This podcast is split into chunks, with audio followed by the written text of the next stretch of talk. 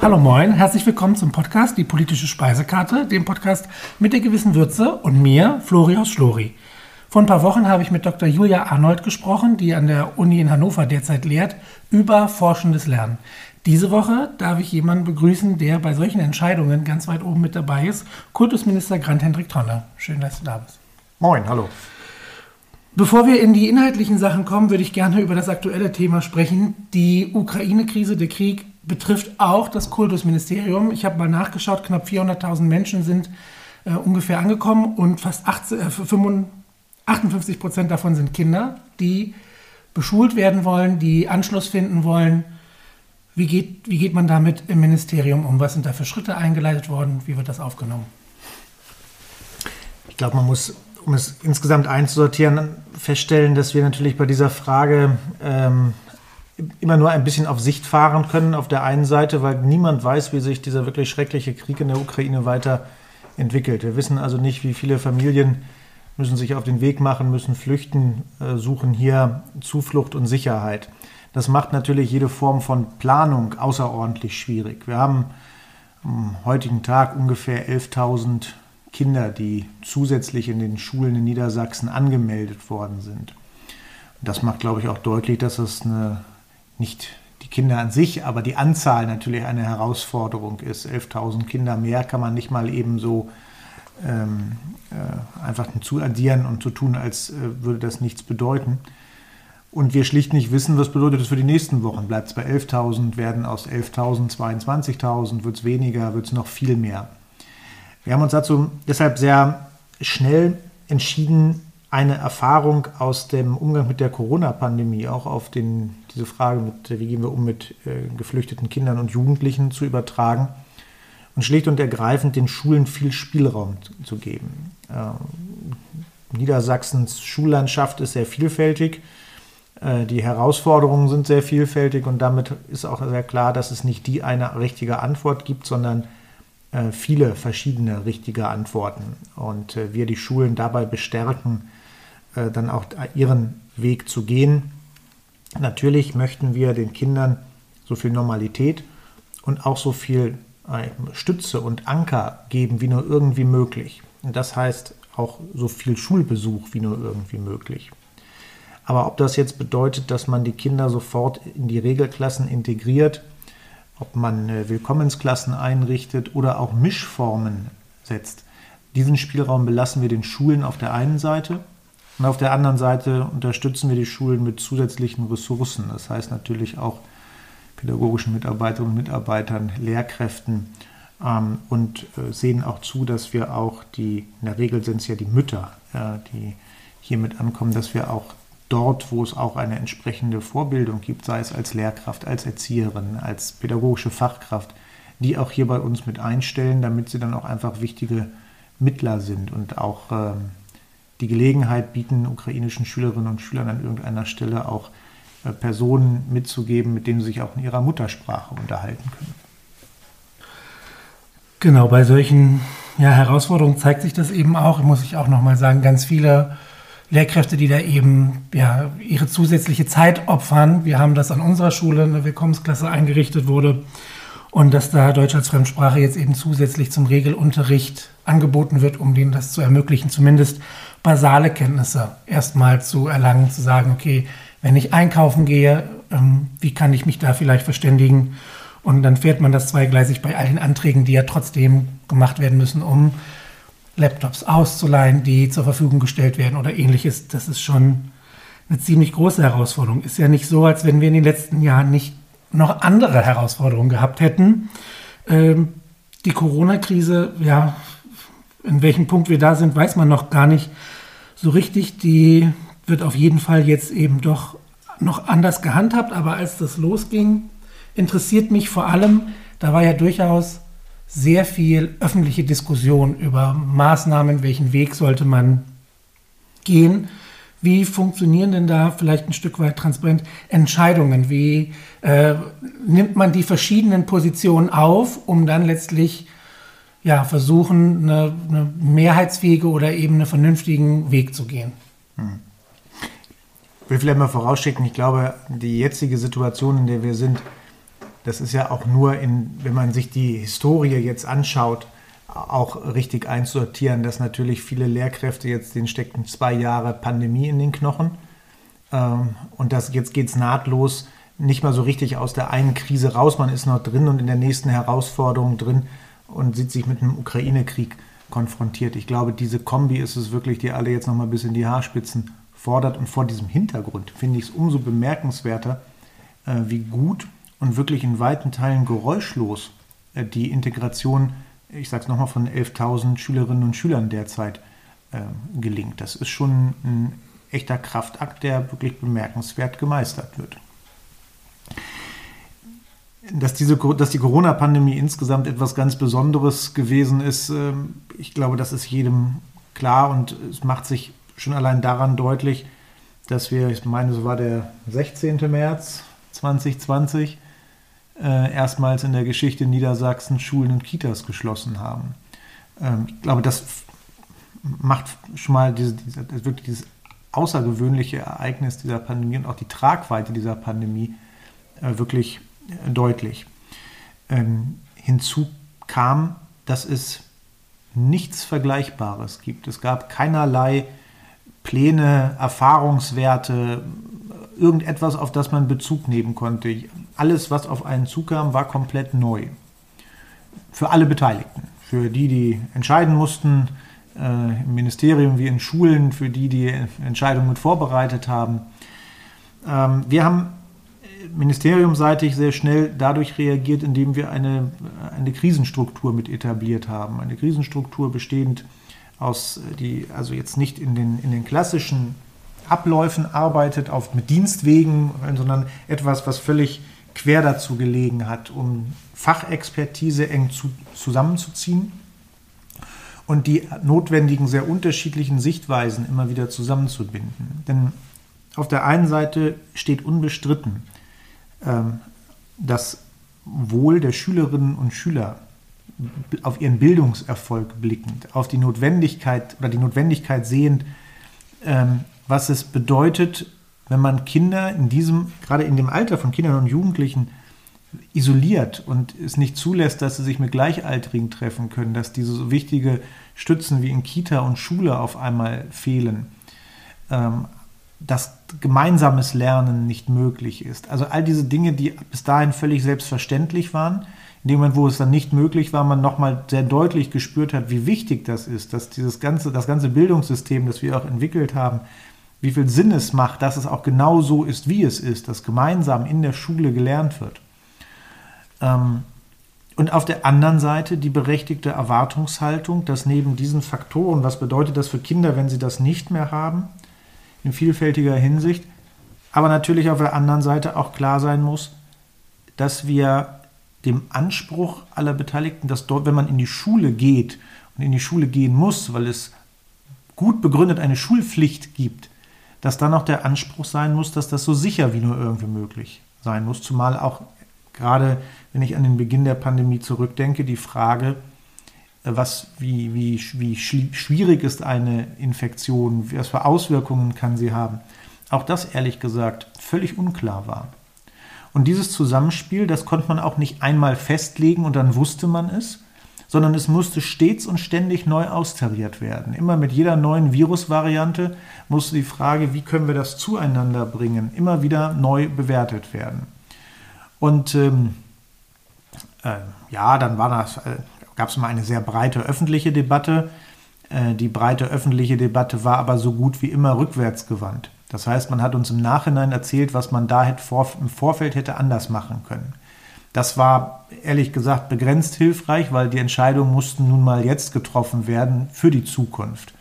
Äh, und da konnte man immer nur diese Abwägungen, so viel Bildung wie möglich, so viel Normalität wie möglich, aber eben auch so viel Gesundheitsschutz wie nötig, das immer wieder zusammenzuknoten, das ist nichts, was man übereinander legen konnte, sondern was häufig äh, diametral entgegengesetzt waren. Ja, und das, macht, das hat, machte diese Schwierigkeit aus, die in einer wirklich, ich, ich weiß nicht, wie viel zahllosen Besprechungsrunden im Ministerium immer wieder und wieder und wieder auf die Waage gelegt worden ist, auch immer wieder ein kritisches Hinterfragen, ob man richtig liegt oder nachjustieren muss. Der Glaube, dass man so etwas bewertet und dann hat man eine 100% Richtigquote, ist abwegig, sondern natürlich musste immer wieder zugesehen werden, liegen wir richtig, müssen wir unseren Weg ändern, müssen wir ihn neu bewerten, müssen wir auch unsere, äh, unsere Abwägung, die wir haben, möglicherweise zugunsten der einen oder anderen Seite neu aufstellen. Auch das waren immer wieder Fragestellungen, die anstanden ähm, und die ja auch nie pauschal und nie in die eine Richtung beantwortet werden konnten. Das war immer so ein, so ein, ein Hin- und Herwandern zwischen Polen, um da die bestmögliche Lösung zu finden. Wie viel Platz war bei dem Fokus dann während der Pandemie auf die anderen Bereiche? Ich meine, ähm, jetzt sprechen wir gleich auch noch vor allem über Schule als Bildungsinstitution, aber zum Kultusministerium gehören ja auch noch andere Bereiche. Wie hat man es geschafft? Ich habe hier zum Beispiel aufgeschrieben Gedenkstätten, da habe ich auch schon durchaus im Podcast drüber gesprochen, zum Beispiel Bergen-Belsen, dass man da diesem Thema trotzdem noch gerecht wird, was ja durchaus auch eben ja nicht hinten rüberfallen darf, wenn der Fokus vielleicht gerade auf einen bestimmten Bereich liegt. Ich glaube, das ist gerade im Kultusministerium im Grundsatz schon immer ein wichtiger Punkt, bei der Vielfalt der Themen immer wieder zu gucken, dass die alle auch ihren Platz finden. Ehrlicherweise muss man sagen, dass im Rahmen der Pandemie natürlich bestimmte Themenbereiche in der Intensität der Bearbeitung heruntergefahren worden sind. Bei der Gedenkstättenarbeit Insofern nicht, als dass die Struktur ja noch einmal eine andere ist, dass wir, ähm, ähm, dass dort die, die, die Stiftung äh, natürlich arbeitet, auch weitergearbeitet hat. Ihre Präsenzveranstaltungen sind wie an vielen anderen Stellen wirklich heruntergefahren worden, äh, aber die inhaltliche Arbeit ist dort weitergegangen. Aber man konnte natürlich sehen, dass der Fokus bei, der, bei den inhaltlichen Schwerpunkten sehr, sehr klar bei, auf, auf, der, auf der Behandlung der Corona-Pandemie gelegen hat.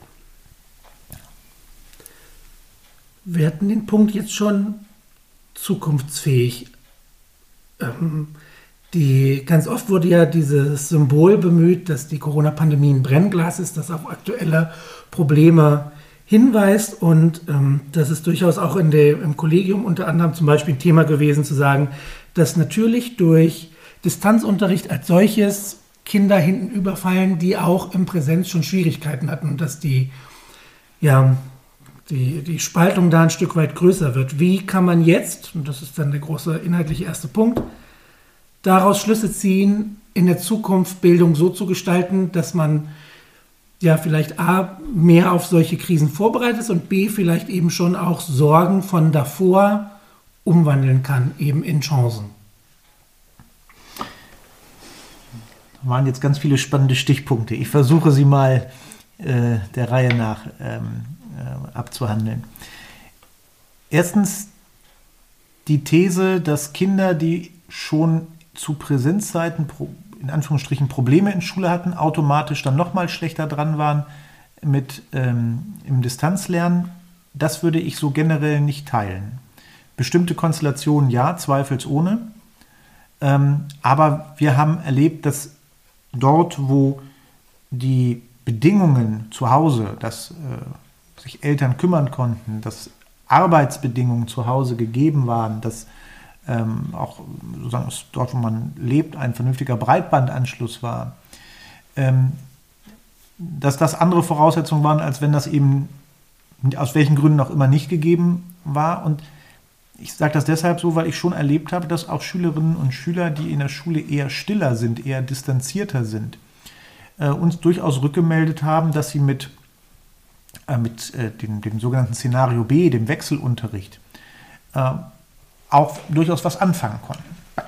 Es gab jedwede Art von Rückmeldung, deswegen es gibt also keine, ne, es, hier gibt es nicht entweder oder, sondern hier gab es immer eine große Breite. Aber das zumindest nochmal als Hinweis von mir, dass sehr lohnenswert ist, bei jedem Punkt, den man sich anschaut, sehr genau zu differenzieren und zu versuchen zu gucken, was bedeutet das. Selbstverständlich war das für Kinder schwierig und ganz ehrlich gesagt, das ganze System ist nicht darauf angelegt gewesen, dass man auf einmal nicht mehr in der Schule zusammenkommt.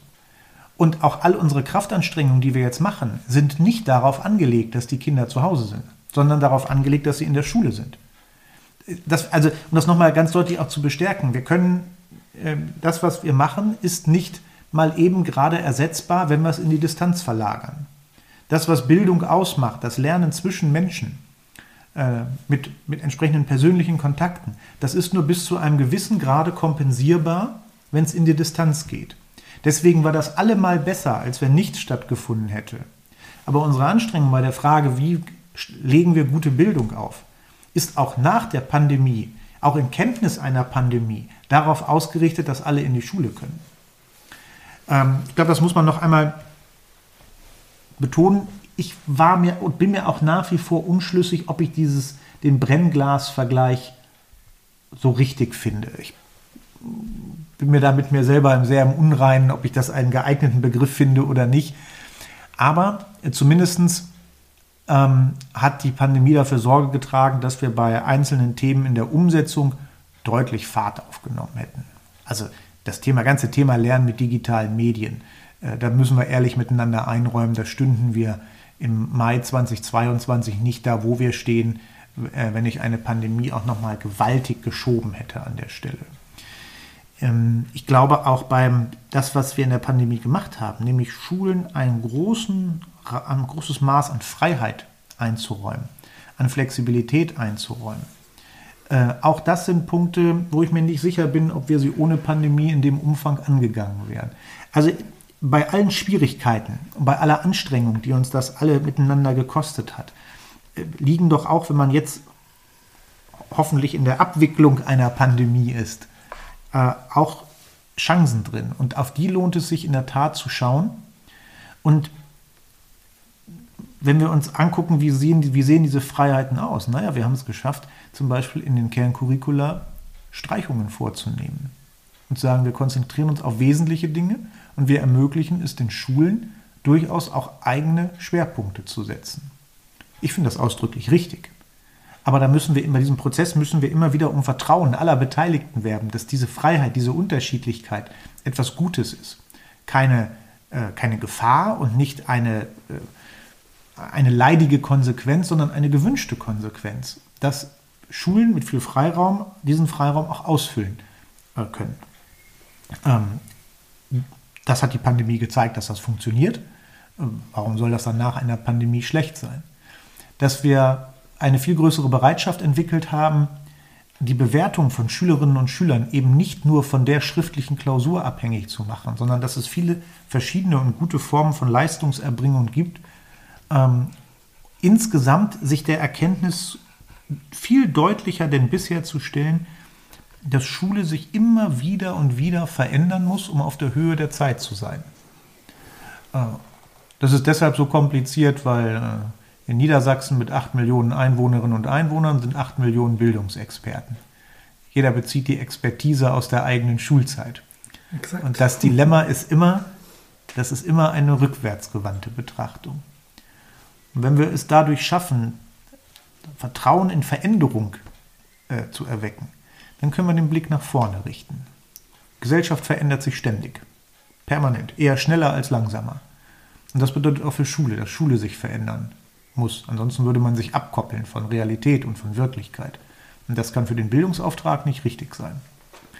Ähm, so, diese Ableitung auch mit, auf Basis der Pandemie immer wieder zu ziehen und zu sagen, guckt hin, da musste es gehen, es hat aber funktioniert und es hat nicht nur so lala funktioniert, sondern an ganz vielen Stellen sogar gut funktioniert, diese Veränderung zu machen. Und deswegen lasst uns das Zutrauen haben, auch diese Veränderung weiterzudrehen. Ich finde, das ist eine der ganz großen, ähm, ganz großen Chancen, die sich hier ableitet. Und diese konkreten Aspekte, Flexibilität zum Beispiel in der Bewertung, sind das dann Punkte, die in das Konzept Bildung 2040 einfließen sollen. Das ist ja jetzt zum Schuljahresanfang angelaufen, also jetzt letzten Herbst, dass da Schulen in ganz Niedersachsen sich bewerben konnten, Zukunftsschule zu werden, um ja, neue Konzeptionen letztlich zu erarbeiten. So muss ich mir das dann vorstellen. Sogar noch ein bisschen weitergehend. Das Projekt Bildung 2040 ist kein, kein Ausfluss von Corona, sondern mir war zu Beginn der Wahlperiode äh, wichtig, dass wir uns, also 2017 schon, wichtig, dass wir uns irgendwo einen Raum schaffen, wo wir uns über die Frage unterhalten, was stellen wir uns eigentlich unter guter Bildung der Zukunft vor. Ansonsten ist das Dilemma von Bildungspolitik immer, dass es so viel zu tun gibt, dass man im Tagesgeschäft stecken bleibt. Und das geht uns ganz genauso, geht uns allen so. Es liegen genug Vorgänger auf dem Tisch, es gibt genug Themen tagesaktuell zu beackern. Aber die Frage miteinander zu klären, was ist eigentlich unsere Erwartungshaltung an eine Schule der Zukunft? Das mal, diesen Raum sich zu nehmen, mal abseits von einem Haushaltsjahr, auch abseits einer Legislaturperiode, abseits der typischen finanziellen Zwänge. Dafür haben wir das Projekt 2040 äh, angelegt.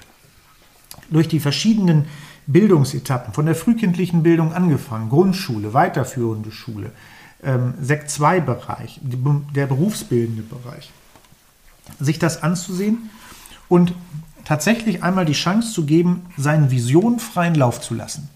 Gab ja mal einen äh, Bundeskanzler, der gesagt hat, wer Visionen hat, möge zum Arzt gehen. Ich, den schätze ich eigentlich über alle Maßen. An dieser Stelle teile ich seine Auffassung nicht und habe bei jeder Veranstaltung eingeladen, wer Visionen hat, der möge ins Kultusministerium kommen. Da sah er gut aufgehoben. Und haben, diesen Raum haben wir tatsächlich mal ähm, gelassen und uns deswegen auch übrigens 2040, äh, weil wir gar nicht äh, den Eindruck erwecken wollten, das ist eine Aufgabe, die haben wir morgen, übermorgen oder in, in dieser einer Wahlperiode erledigt. Und dann ist dieser, haben wir diesen Prozess fortgeführt und gesagt, es ist gut, Visionen zu formulieren was und wie wollen wir in der Zukunft eigentlich lernen? Dann war der zweite Punkt, jetzt muss man daraus mal Ableitungen ziehen. Was bedeutet das eigentlich? Dann kam eine Pandemie, das heißt, auch dort haben viele Veranstaltungen äh, digital stattgefunden, aber sie wurden weitergeführt. Und mir war von vornherein wichtig, ich will jetzt hier kein Projekt, äh, das mit einer bunten Broschüre endet. Die verschwindet in der Schublade und ist dann Broschüre Nummer 237 von unendlich sondern dass wir auch Umsetzung ermöglichen. Und dazu haben wir dann ausgeschrieben und gesagt, bewerbt euch als Zukunftsschule.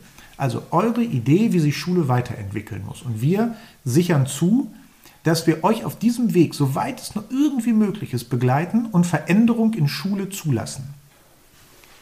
65 Schulen sind dann zu diesem Schuljahr, also 21, 22, an den Start gegangen und haben gesagt, wir haben für uns eine Idee, wie wir Schule weiterentwickeln wollen. Übrigens 65 völlig unterschiedliche Ideen. Gar nicht die eine, sondern sehr, sehr unterschiedliche Ansätze. Allesamt total spannend und allesamt geeignet dafür, auch als, so als einen Ideenpool zu dienen, auch für andere Schulen, die sich auf den Weg machen wollen. Und es entspricht dem, was wir gesagt haben. Es gibt nicht den einen richtigen Weg. Es gibt unsererseits übrigens auch das Zutrauen, dass eine Idee, die man hat, sich auch im Laufe eines solchen Projektes als falsch erweisen kann, dass man sie verändern muss. Wenn ich es nicht ausprobiere, wird es keiner sagen können. Aber dass wir Schulen auch ermuntern, ähm, mit bestimmten Zöpfen, die man hat, mit der Begründung, weil das schon immer so war. Sich davon zu entfernen und nicht zu sagen, wenn ihr jetzt Schule mal anders denkt, dann ist das am Rande der Legalität, sondern zu sagen, das ist gut so. Wir bestärken euch dabei, wir stärken euch im Rücken, Rücken bestärken und sagen, ja, wir gehen diesen Weg mit und äh, gucken, was müssen wir auch möglicherweise erlasslich ein bisschen modifizieren, äh, um euch auf diesem Weg hin zu unterstützen. Und ich habe jetzt schon, äh, auch durch die Pandemie, wollte ich eigentlich schon im letzten Jahr anfangen, alle Schulen zu besuchen, mir das vor Ort anzuschauen. Das fängt jetzt leider erst so richtig an. Aber was ich sehe, sind hochmotivierte Schulen, ähm, die genau das machen, was wir uns wünschen, nämlich einfach ihre eigenen Abläufe zu hinterfragen. Ist das eigentlich richtig so oder müssen wir uns verändern? Ein bemerkenswerter Ansatz bei einer Schule, die gesagt haben, wir diskutieren immer, sind die Kinder hier bei uns richtig? Wir machen die Diskussion völlig anders. Jedes Kind, das zu uns kommt, ist hier genau richtig. Und wenn es hier nicht richtig zurechtkommt, müssen wir uns hinterfragen, ob wir richtig arbeiten. Eine Schule, die für sich gesagt hat, wir lösen äh, Fächerstrukturen auf arbeiten viel fächerübergreifender. Zusammenhang. Ich fand das bemerkenswerteste Lob war, als die Frage kam, ist das hier eigentlich noch Unterricht? Also was für ein wunderbares Lob für die Arbeit, die dort äh, gemacht wird, weil der Vorstellung immer war es so weit weg von dem, wie man Schule eigentlich definiert. Ähm, und deswegen auch diese Umsetzung.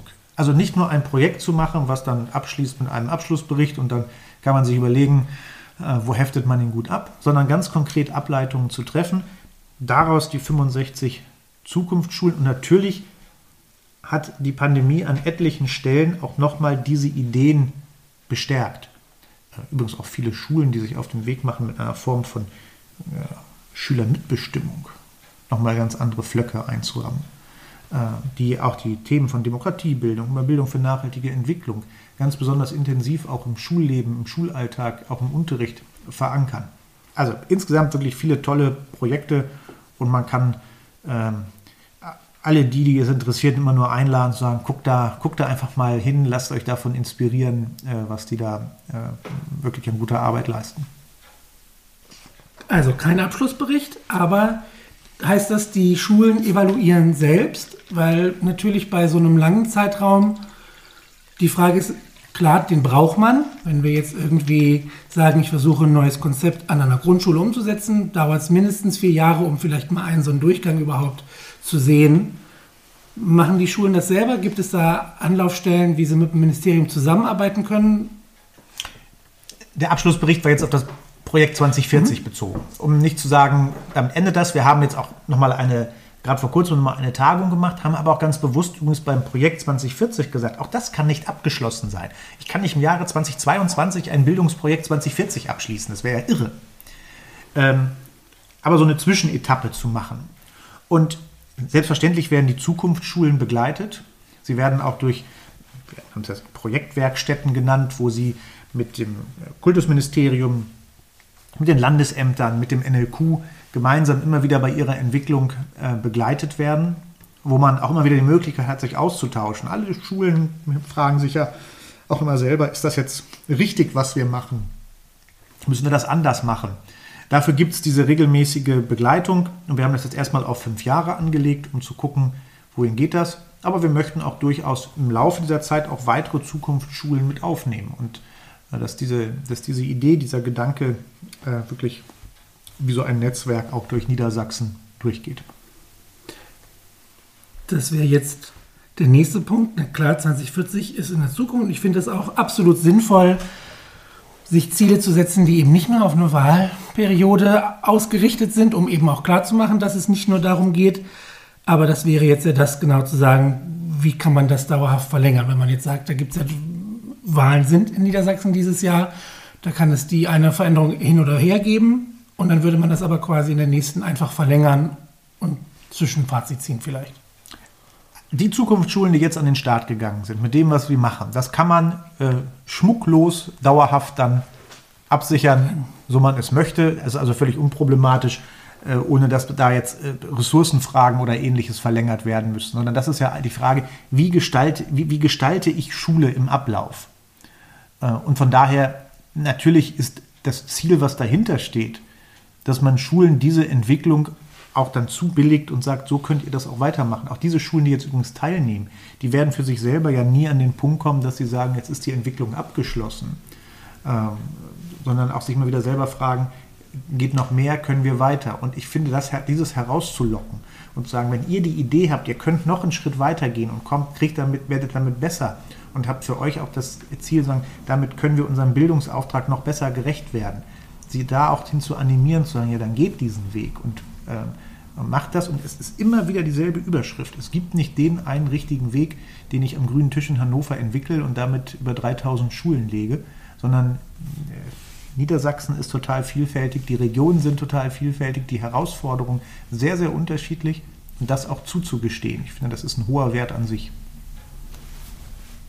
Ist ja auch eine sehr große Herausforderung, wenn wir irgendwie bei Gesamtschulen und beim Gymnasium sind. Je vergleichbarer die Abschlussprüfungen werden sollen, ist es ja durchaus ein mutiger Schritt zu sagen, wir wollen den Schulen Flexibilität einräumen und am Ende steht das ja doch insgesamt. Wir erleben es jetzt, dass schrittweise immer mehr auch bundesländerübergreifend zusammengearbeitet wird, was das Abitur angeht. Und da wird man natürlich auch darauf achten müssen, dass eben dieser Weg auch so funktioniert, dass eben da die Vergleichbarkeit zumindest die, diese Chancen für die Schüler da sind. Genau. Und deswegen darf die Qualität nicht gemindert werden. Das ist aber auch gar nicht der Ansatz. Wir dürfen ja nicht Veränderung gleichsetzen mit, jetzt wird es im Ergebnis schlechter. Das genaue Gegenteil ist ja das Ziel. Ähm, aber, und das müssen wir auch übrigens auf Bundesebene, auf Bundesebene gemeinsam mit den Kolleginnen und Kollegen der anderen Länder diskutieren, was ist für uns eigentlich das Maß an Vergleichbarkeit, das wir herstellen wollen? Wenn wir ganz ehrlich sind, diese Frage von steter Überprüfung und, Vergleichbarkeit darf doch auch nicht zum Fetisch verkommen. Sondern was bezwecken wir damit eigentlich? Ja, ein hohes Maß an Qualität. Dann ist, kommt die spannende Frage, wie messe ich Qualität? Und diese Diskussion erleben wir doch auch rauf und runter. Diese irrige Annahme, dass Qualität dann hergestellt wird, wenn es die eine einzige Aufgabe in Mathe gibt, die von allen Abiturientinnen und Abiturienten in dieser Welt geschrieben wird, das ist doch, um, ist doch Unsinn. Sondern ein bestimmtes Qualitätsniveau festzulegen und zu sagen, das kann man aber mit ganz unterschiedlichen Themen abprüfen, um so eine Qualität auch festzustellen. Das ist doch die richtige Schlussfolgerung, die sich daraus ergibt. Und dann hat man auch jede Legitimation für unterschiedliche Schwerpunktsetzungen. Das bedeutet, also ich kann auch in sehr unterschiedlichen Bereichen auch mein Wissen, meine Kompetenzen nachweisen. Nicht in der einen einzigen. Das haben wir doch jetzt gerade gemacht im Rahmen der Pandemie. Was, was haben wir gemacht, um zu sagen, wir reagieren auf die Herausforderungen? Wir haben den Schulen eine größere Auswahl bei Aufgabenstellungen eingeräumt. Damit wird die Qualität nicht an einer einzigen Stelle gemildert. Nicht an einer einzigen Stelle werden Qualitätsansprüche zurückgefahren. Aber der Anspruch, dass es fair zugehen muss, wird doch genauso eingeräumt, wenn Schulen sagen können, wir haben jetzt hier eine Auswahl, aus der wir schöpfen können, wir nehmen diese Aufgabe, wir nehmen diese Aufgabe. Und das, das muss dann von unseren Schülerinnen und Schülern geleistet werden. Das äh, ist kein, kein Widerspruch, Veränderung zuzulassen, Flexibilität zu ermöglichen, Qualität zu wahren. Es ist eben ein konsequentes Weiterdenken dessen und äh, darauf darf sich auch eine Kultusministerkonferenz und äh, alle Beteiligten dürfen sich darauf auch einlassen. Da wir noch bei dem Projekt sind, ähm, was ich da auch nachgelesen hatte, das fand ich sehr spannend, weil mir das persönlich wichtig ist. Da wird Schule oft auch als Lebensraum und nicht nur Institution fürs Lernen beschrieben. Und da möchte ich jetzt auch den persönlichen Aspekt mit reinbringen. Ähm, viele Lehrkräfte merken, dass die Aufgaben schlicht sehr, sehr vielfältig werden. Und ähm, ein, ein Teil davon vielleicht auch gar nicht geschafft werden kann. Deswegen würde ich fragen, wenn wir bei diesen Zukunftsschulen als ein Beispiel sind, ist es da möglich, dass vielleicht auch der, die Position der Lehrkräfte sich verändert? Wir reden ja ganz viel vielleicht über Bewertung von Schulen. Es geht da sicherlich auch um Vernetzung, außerschulische Lernorte. Aber wie sieht es aus Sicht der Lehrkräfte aus, wenn es zum Beispiel darum geht, ähm, was die Stundenverteilung angeht? Ich weiß, dass es in Hamburg so geregelt ist, dass Lehrkräfte, die Oberstufenunterricht machen, dass der mehr angerechnet wird als Sekundarstufe 1. Sind solche rechtlichen Flexibilitäten auch denkbar? Auch da wieder ein Schritt zurück. Die Notwendigkeit, sich zu verändern, ergibt sich eben aus, dieser, aus diesem Wandel von einem Lernort, der vormittags mal war, hin zu einem wirklichen Lebensort, dem man auf Ganztagsschulen äh, blickt. Und es ergibt sich aus der gesamtgesellschaftlichen Veränderung, die wir auch überall spüren. Wir müssen uns übrigens sehr gut die Frage stellen, was kann Schule alles lösen? Ich bin auch äh, sehr klarer Verfechter davon, dass man auch benennt, Schule kann nicht alles äh, lösen, sondern dafür braucht es Partnerinnen und Partner, auch außerhalb der Schule. Diese Erwartungshaltung, wir haben ein Problem und Schule muss es lösen, ist in der Menge äh, nicht leistbar. Und das, äh, glaube ich, muss man auch immer mal wieder zum Selbstschutz auch von Kolleginnen und Kollegen sehr deutlich äh, formulieren. Mm dass das dann auch immer wieder auch zu Verschiebungen führt. Also wir kommen aus, wir kommen in der Historie aus einer Schule, die ist mit Lehrkräften vormittags besetzt und jetzt reden wir über multiprofessionelle Teams. Ich glaube, auch die sind ein Teil der Antwort auf sehr, sehr unterschiedliche Herausforderungen. Und wir haben ja auch in dieser Wahlperiode äh, zugesehen, dass wir Schulsozialarbeit aufstocken, dass wir pädagogische Kräfte äh, aufstocken und somit immer mehr werden. Man ist niemals am Ende eines Weges, auch da gilt genau das Gleiche, aber man muss ihn sehr kontinuierlich fortsetzen. Natürlich spielt auch die Frage von Arbeitsbelastung eine Rolle. Auch das etwas, was uns ja über die Wahlperiode insgesamt sehr intensiv beschäftigt hat. Darf daran erinnern, dass eine Arbeitszeitkommission eingesetzt worden ist, die auch einen Abschlussbericht gegeben hat, zu sagen, wo, an welchen Stellen empfiehlt sie eigentlich auch ähm, äh, auch eine, eine, eine solche Verschiebung, wie eben gerade beispielhaft angedacht, vorzunehmen. Aber auch da gilt, wir müssen das, was wünschenswert ist und das, was machbar ist, immer wieder zueinander führen. Äh, und äh, die Pandemie, mit all den Belastungen, äh, hat ja auch nachvoll also auch sehr klar erkennbar dazu geführt, dass auch viele Lehrkräfte ähm, äh, geschaut haben, wie bis zu welchen Grenze bin ich hier belastbar, wie weit kann ich gehen, ähm, wie weit wünsche ich mir auch Normalität zurück und äh, muss gucken, wie, kann, wie kriege ich diese Zeit auch hin. Und wir müssen Unterrichtsversorgung immer wieder angucken, dass wir sie verbessern und dadurch, wenn wir die zusätzliche Ressource haben, auch wieder die Frage haben, wie können wir dann auch diese Ressource wieder ins System geben. Es ist ja schon bemerkenswert, dass wir, wenn wir diese Wahlperiode angucken, diese jetzt fast fünf Jahre, äh, haben, wir haben wir mehr als 3000 Lehrkräfte mehr eingestellt, als wir in Pensionen abgegeben haben. Das ist ja eine irre Zahl, wenn man sich das anguckt. Also noch nie waren mehr Lehrkräfte in Niedersachsen beschäftigt als im Jahr 2022. Und trotzdem sehen wir, es reicht nicht. Wir brauchen noch viel mehr. So, und in, dem, in der Frage steht natürlich auch dann der Punkt zu sagen, was kann welche Wertigkeit auch haben, für was können wir welche Ressourcen auch mitgeben. Das kann man beim Thema Oberstufe sich angucken, das kann man beim äh, besonderen Funktionsstellen sich anschauen, äh, sagen, wie, wie kann man auch dort, auch Frage von bei Altersteilzeit, alles was ähm, damit zu tun hat, wie kriegen wir auch dort immer wieder es hin, äh, Schulleitungen sagen, glaube ich, sehr nachvollziehbar, guckt euch an, wie viel Unterricht müssen wir geben, wie viel äh, sogenannte Anrechnungsstunden. Also wir, wir, haben jetzt erstmals ein Berufsbild Schulleitung formuliert und das auf den Weg gebracht und sehr klar gesagt, ja, das ist etwas Eigenständiges, das sind keine Lehrkräfte mit Anrechnungsstunden, sondern äh, da müssen wir es auf den Weg machen. So, in diesem Prozess meine ich, den, auch den müssen wir fortsetzen, zusehen, wie kriegen wir auch dort immer wieder auch Ressource hinein, um zu entlasten aber wir müssen uns auch nichts, nichts vormachen. Das ist jetzt nicht einfach mal ein Fingerschnippen und dann ist das da, sondern das ist wirklich jedes Mal wieder eine große Kraftanstrengung, es bestmöglich auszutarieren. Schon manchmal frustrierend, wie lange sowas dauern kann, wenn man irgendwie. Ne, man, ja, man aber, aber ich. Also ja, wenn man auf bestimmte sozusagen Punkte fokussiert, aber ich lade auch immer wieder herzlich dazu ein, am Ende des Tages auch nochmal einen Strich drunter zu machen und so eine Gesamtbetrachtung sich anzuschauen und zu sagen, was ist eigentlich alles passiert. Und die Zahl plus 3000, ähm, die finde ich, spricht auch eine sehr deutliche Sprache. Es gab Jahre, da haben wir Lehrkräftestellen abgebaut. Das findet nicht statt, sondern wir haben einen deutlichen Aufwuchs, den wir dringend benötigen. Wenn man sich Schulsozialarbeit anguckt, dann haben wir am Ende dieser Wahlperiode deutlich mehr als zu Beginn pädagogische Fachkräfte am Ende dieser Wahlperiode deutlich mehr als zu Beginn. Das, mein Petitum ist nicht, damit ist alles rosa-rot und wunderbar. Aber diese Entwicklung sich anzuschauen und zu sagen, das ist das, was wir auch immer wieder austarieren können. Wir haben gerade den Schulleitungen von Grundschulen, die also kein Schulleitungsteam haben, alleine stehen, vier Stunden weniger Unterrichtsverpflichtungen an die Hand gegeben, damit sie eben mehr Freiheiten haben. Das, was so, so, so lapidar fast klingt, ist eine immense Kraftanstrengung, um es im Gesamtsystem verankern zu können. So, und das müssen wir halt immer wieder zusammenführen. Das ist für den Einzelnen, der für sich eine bestimmte Situation vor Augen hat und sagt, das möchte ich eigentlich, und dann sieht, es passiert nicht, es passiert nicht, es passiert nicht.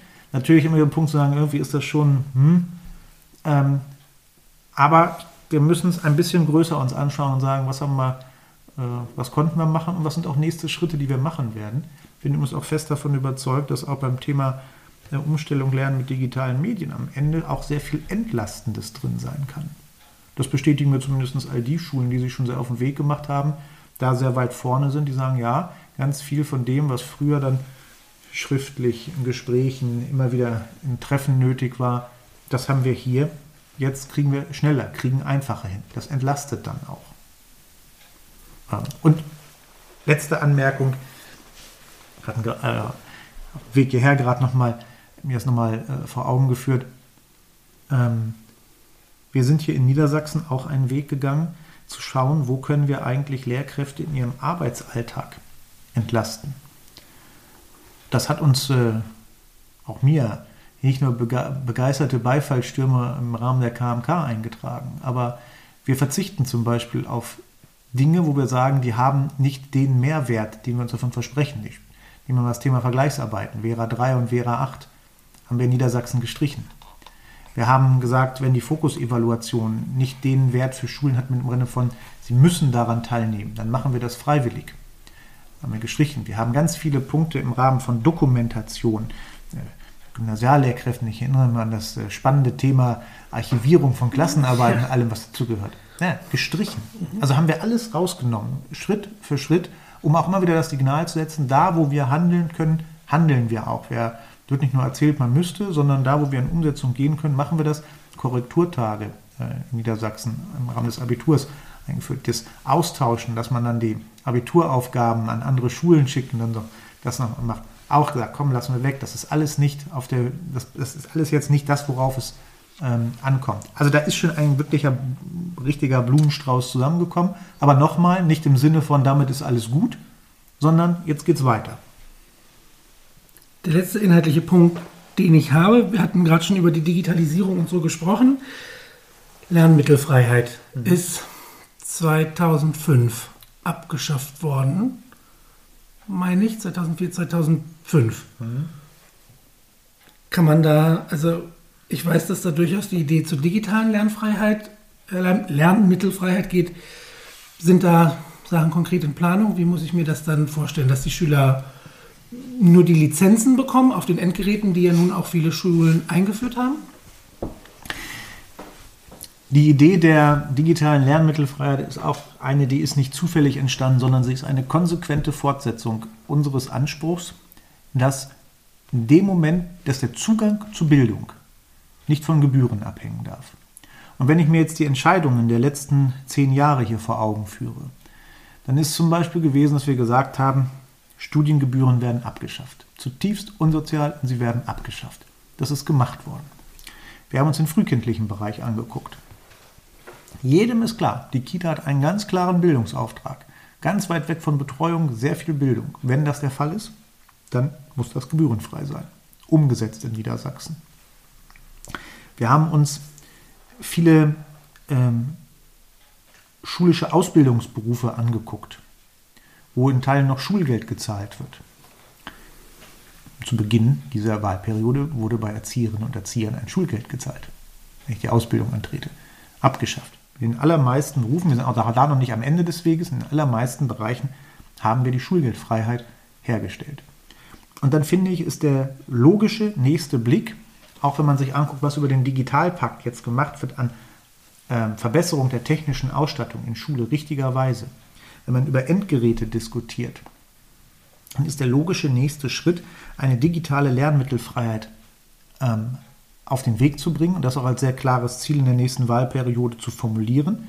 Und das Charmante und das Spannende daran ist, diese digitale Lernmittelfreiheit ist dann eben nicht nur ein Lernmittelfreiheit bezogen auf ein technisches Gerät, dass ich das habe.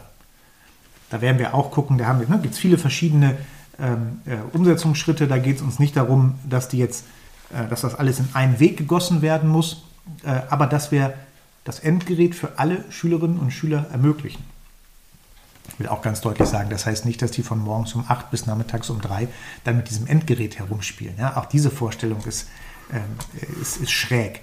Aber dass das ganz normal im Unterricht benutzt wird, da wollen wir doch hinkommen, dass selbstverständlich sein muss. Übrigens, ihr sagt das auch sehr überzeugt, auch selbstverständlich im Grundschulbereich. Im Grundschulbereich anders als im Sek 1, im Sek 1 Bereich anders als im Sek 2 Bereich, aber da gehört es genauso hin, pädagogisch angemessen und äh, auch vom Umfang her angemessen. Aber auch diese digitale Lernmittelfreiheit der Geräte zu versehen mit den entsprechenden Inhalten. Das ist ja wieder die Frage Zugang zu Bildung. Da wieder dann nicht zu sagen, man muss äh, selber teure Lizenzen kaufen, sondern zu gucken, wie kriegen wir das dann auch angeschoben, dass dafür entsprechende Wege gefunden werden, dass wir übrigens auch bei den digitalen Endgeräten jetzt mal diesen äh, auch diesen Wildwuchs dann zueinander bekommen. Äh, dass man äh, seinen Taschenrechner nochmal eben zusätzlich kauft, das kriegt man alles dann über so ein digitales Endgerät erledigt.